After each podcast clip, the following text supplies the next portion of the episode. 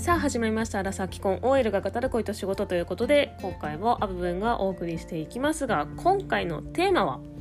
恋愛あるある。はい。ということで、えー今回恋愛にまつわるねあるある。まあなんだろう誰もがね経験したことがあるであろうことをねえっ、と今回、えーちょっとね羅列したメモを持ってきましたのでそれをねちょっと発表していきたいなと思います。それではスタート。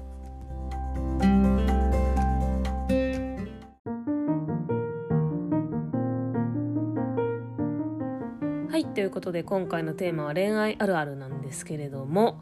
えーとねじゃあまず早速発表していきましょうか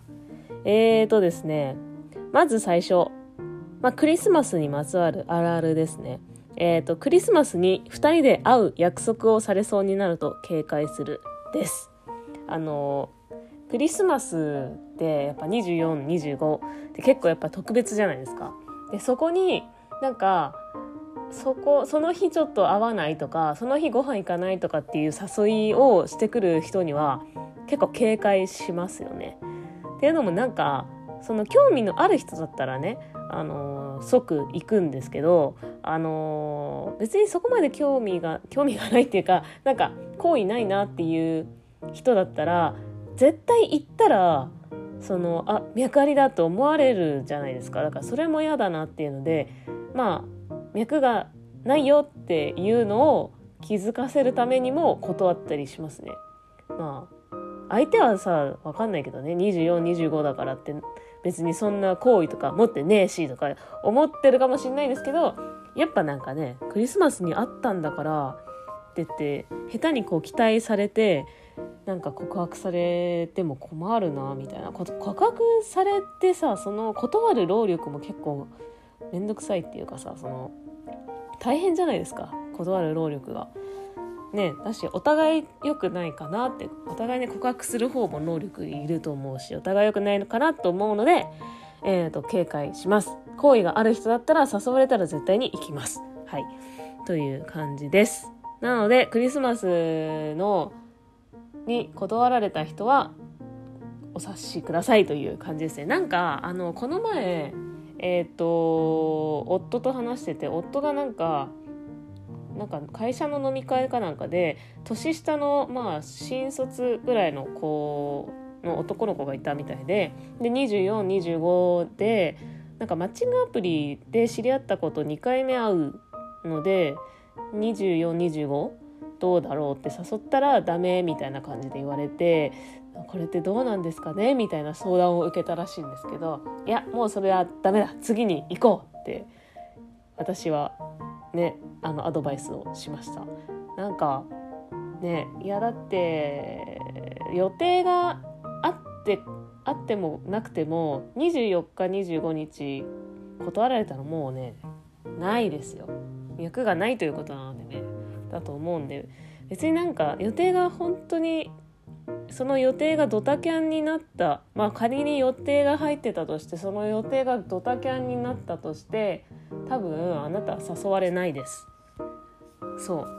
まあ誘われるかもしんないけどキープってことだからどうなんだろうねっていうので次に行った方がいいんだろうなと思います。はい。という。まあマッチングアプリ。そうだね。うん。まあはいはいはい。そんな感じです。はい。次行きます。えーと、えー彼氏を友達に女友達に紹介された時に「彼氏写真ないの?」って聞いた時の聞いて「写真これだよ」って見せられた時の反応は即レスしないと微妙な空気になるです。はい。これわかるかな？なんかあの彼氏できたみたいな報告を女友達から受けた時にあの「え何？写真ないの？写真ないの?」ってこう結構みんな見たがるんですよね。そう見たがるのもさなんかこう怖いなと思うんですけどね。女って怖いなみたいな。これ写真見てさなんかねイケメンかどうか判断してんのかよくわかんないですけどそれも怖いなって思うけどなんかそうそれで写真見せてもらうじゃないですか。でなんか間が空いたりするともうなんかダメだよねっていう 微妙な空気になっちゃうじゃん。だから絶対なんかもう何でもいいから即レスではい写真」っつって「あいい人そう!」っていうふうな「いい人そう!」でもそれは多分まあ言うことがなかったからかっこいいとも言えないしみたいななんかなんかいい人そうってよく言うけどなんかそれでも即レスする方がまだマシでなんかちょっと一呼吸置いてから「写真これだよ」てんてんてんあいい人そうって言うとやっぱなんか微妙じゃないですかなんかこう流れる空気が。だからもう写真これでああいい人そうじゃんの方が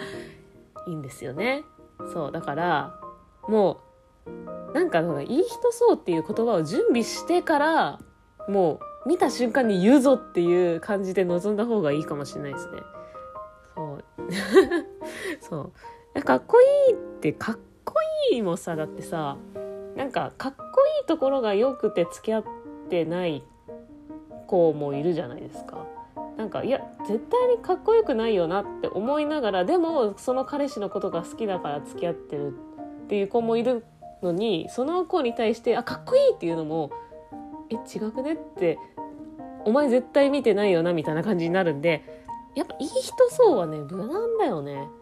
だからもう一呼吸置かずにもう写真見せられたら即いい人そうって言ってあげた方がいいと思います。お互いね。はい、ということで。はい、続いて。えー、いい人には恋人がいる。はい、ということで。もうショック受けた経験みんなあるはずなんですけど、あ、なんかいいな、かっこいいなってこう思うと、まあその人は絶対ね、彼女がいるんですよね。はい。なんかこれあの既婚者を好きになっちゃうみたいなのと同じ原理もあると思うんですけどっぱね。なんかいい人と付き合える人ってさ何なんだろうと思ったことはある？なんかそのいい人と付き合えてる人って運がいいだけなのかどうなのかそのいい人って結構恋人が切れる瞬間があんまりないじゃないですか。だから恋人が切れる瞬間になんか突進というかアタックした人が付き合えるのかなんかでもその恋人が切れてる瞬間をね狙うのも結構大変じゃないですか。だからいい人と付き合ってる人ってどういう人なんだろうって思った時期がありました。でも多分いい人はその彼女が育ててるんだと思うんですよね。だからこう発掘っていうかやっぱりこう原石を発掘するのが一番こういいだろうなと。だからその全部を求めすぎちゃうとダメだと思うんですよね最初から。いやだからそう原石を探すっていうのが一番いいのかな。だから既婚者とかもさかっこよく見えるけどそれって奥さんがもう全部いろいろさこういう風にするんだよみたいな何ていうのかな育ててあげたっていうか育ててるから、まあ、よくなってるわけで身なりとかもさあとファッションとかもこうこういうのがいいよって言ってあげてるかもしれないじゃないですか。だからうんそうだ。自分で育てるんだっていう意思をね持ってねやった方がいいと思います。どうなんだろうね。なんかわかんないな。なんか夫今の夫に対してどうだったかっていうのを思い返してみるとなんか夫と出会った時がからその夫の男度っていうか魅力度が私と付き合ってから上がったかどうかっていうのはちょっと分かんないな。ただあの夫の見た目はあんまり好みではなかったんですけどなんかなんだろうね。だから夫な夫は今はすごく今ってかまあどうなんだろうな。まあ最初に会った時から魅力的ではあったからまあ運が良かったのかな私が。ただ人によってはなんか夫がすごく私となんだろう出会って変わったって言ってる人も結構いて昨日ちょっと夫のその大学時代のお友達と一緒に飲んだんですけどなんか全然違くなったよみたいなそのアブブンと付き合いだしてからあの結構プライベートなこととかも話してくれるようになったしなんかいろいろそのなんか変わったんだよみたいな。ことを言われてああじゃあ私育てたっていうのもあるのか？育てた？育てたっていうとおこがましいですけどなんかこうねそういうなんかのもあんのかなって思ってちょっと嬉しくなりましたっていう話でした。何の話じゃん？はい。ただあの恋人がいるいい人に恋人がいるぐらいで諦めるのは良くないと思うんですけどあの既婚者は諦めましょうっていう。はい。気をつけましょうね。はい。続いてえっ、とサークルクラッシャーがいるですあのー、うん。あんまりでも私は会ったことはなかったけど、いるみたいですね、結構ね。サークルクラッシャー。なんかいろんな、サークルの、サークル中の男の子こう手当たり次第みたいな。で、なんかこう人間関係を崩すみたいな人がいるらしいけど、私はあんまりちょっと、なんか私、周りで起こってることに気づかないタイプなんで、なんか、気づかないタイプ。そう。だから、うん、気づかなかっただけなのかもしれないですけどそんな人いるんだみたいな感じでしたね。あのなんかすごいサークルクラッシャーがいたとかっていう情報があればあのぜひあの教えてください。エピソードを知りたいです。はい。続いて、えー、友達で夜の営みがすごい人がいる。あのー、友達いたら結構さその中で一人ぐらいはなんかすごい夜の営みしてる人いませんでした？なんか私の周りでは一人いてなんかあのー、うん。夜の営みがすごいっていうのはまあだからハードやってることがハードみたいな。すごい。すごいみたいな。オーソドックスじゃないっていうかそのなんだろう。まあそういうビデオに出てくるようなハードなことをしてる友達がなんか大体みんな一人はいる気がするな。なんだろう。いや、なんか大学生の今の社会人になってからこの荒さぐらいでそういう夜の営みのその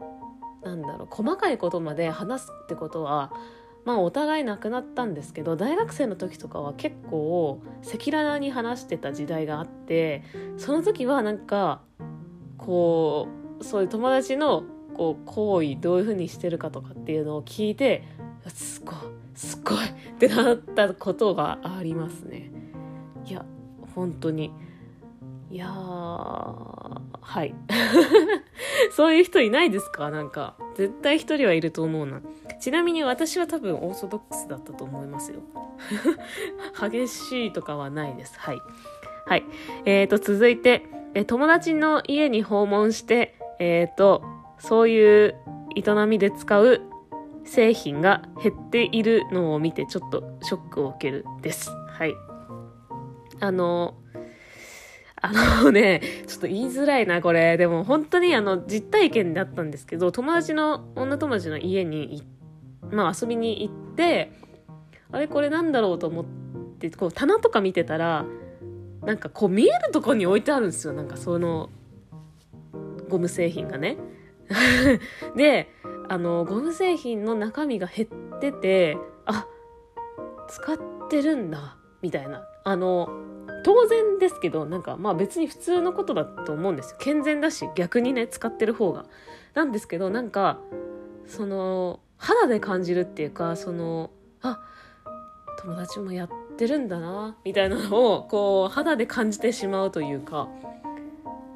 のでちょっとショックを受けてました。なんかああみたいな感じですね。なんかショックって何なんだろうね。その女友達がなんかなんか友達だけど嫉妬しちゃうみたいなのと同じかな。似てるかもしれないですけどなんかあやっぱりしてるんだみたいな感じですね。はい。はい続いて。えー、っとマッチングアプリですね、えー、マッチングアプリの年収と職業を見てこれは本当か嘘かを言い合うです。あのー、そうなんかねこの前カフェとかでこれはまあアラサーとかが多いと思うんですけど、まあ、マッチングアプリのねあのー、まあ、10日でとかのアプリを見ながらあの大体年収ってわかるじゃないですか。職業と年収見て多分あのー、大学生とかはわかんないと思うんですけど荒さぐらいになってくると大体ね当たるんですよ。そのこの職業この年齢でこの職業だったら年収いくらぐらいかなみたいなの大体こう分かるようになってきていて。なので、そのマッチングアプリの年収見て、年収と職業で、あ、これ嘘だよねとか、これはなんか、ね、あのー、ちょっと、ちょっと持ってるとか、これ結構現実的だなとか、なんかそれで、あの、本当に正直にやってる男性と、そうじゃない男性で、まあ、そうじゃ、そうじゃない男性の方が多いんですけど、意外とね、正直かもっていう男性もいたりするんで、なんか、面白いなーっていう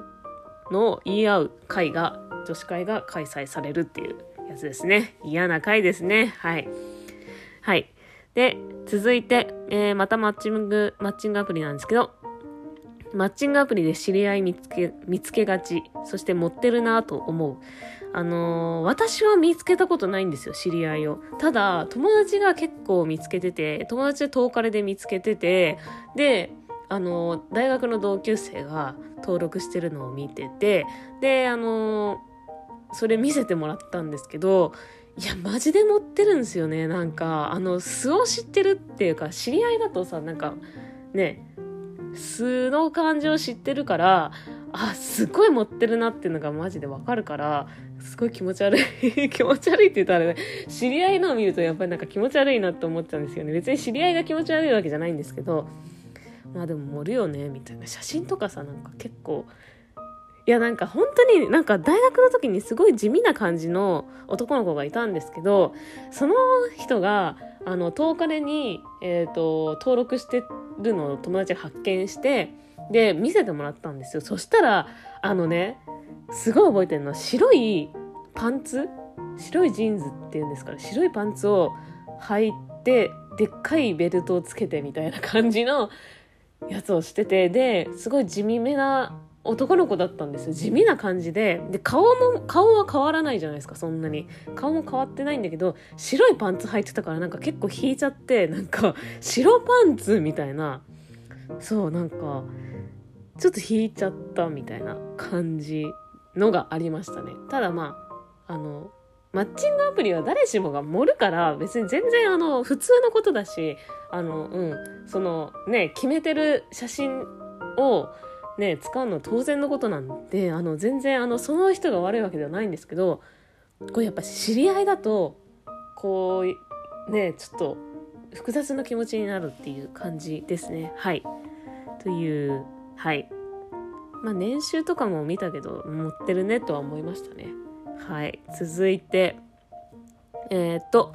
はい。すごいストーカーがいるっていうのですね。はい。知り合いがね、あの、引くぐらいのストーカーをね、私の友達にしてて、すっごいなんかもう、えって感じでびっくりしたんですけど、あの、大学時代の同級生なんですよ。同級生で結構その面白い感じの、面白い、面白いけどちょっと地味な感じ。オタクっぽい感じではあったけど、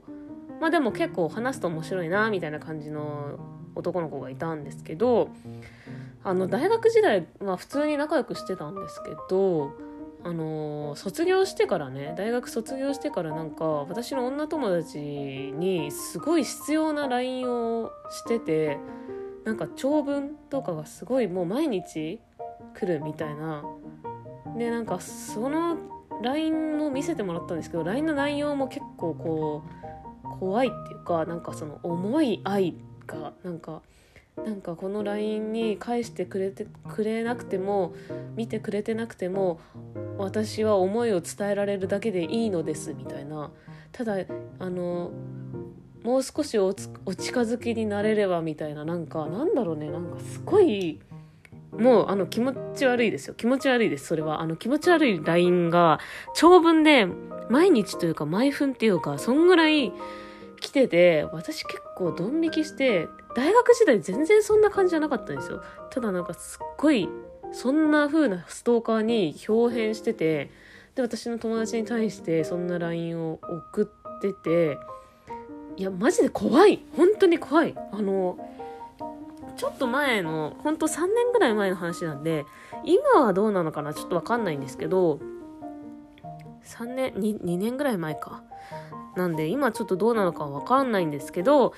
結構それ LINE 見た時本当に鳥肌立つぐらいのこれ自分にされたらマジで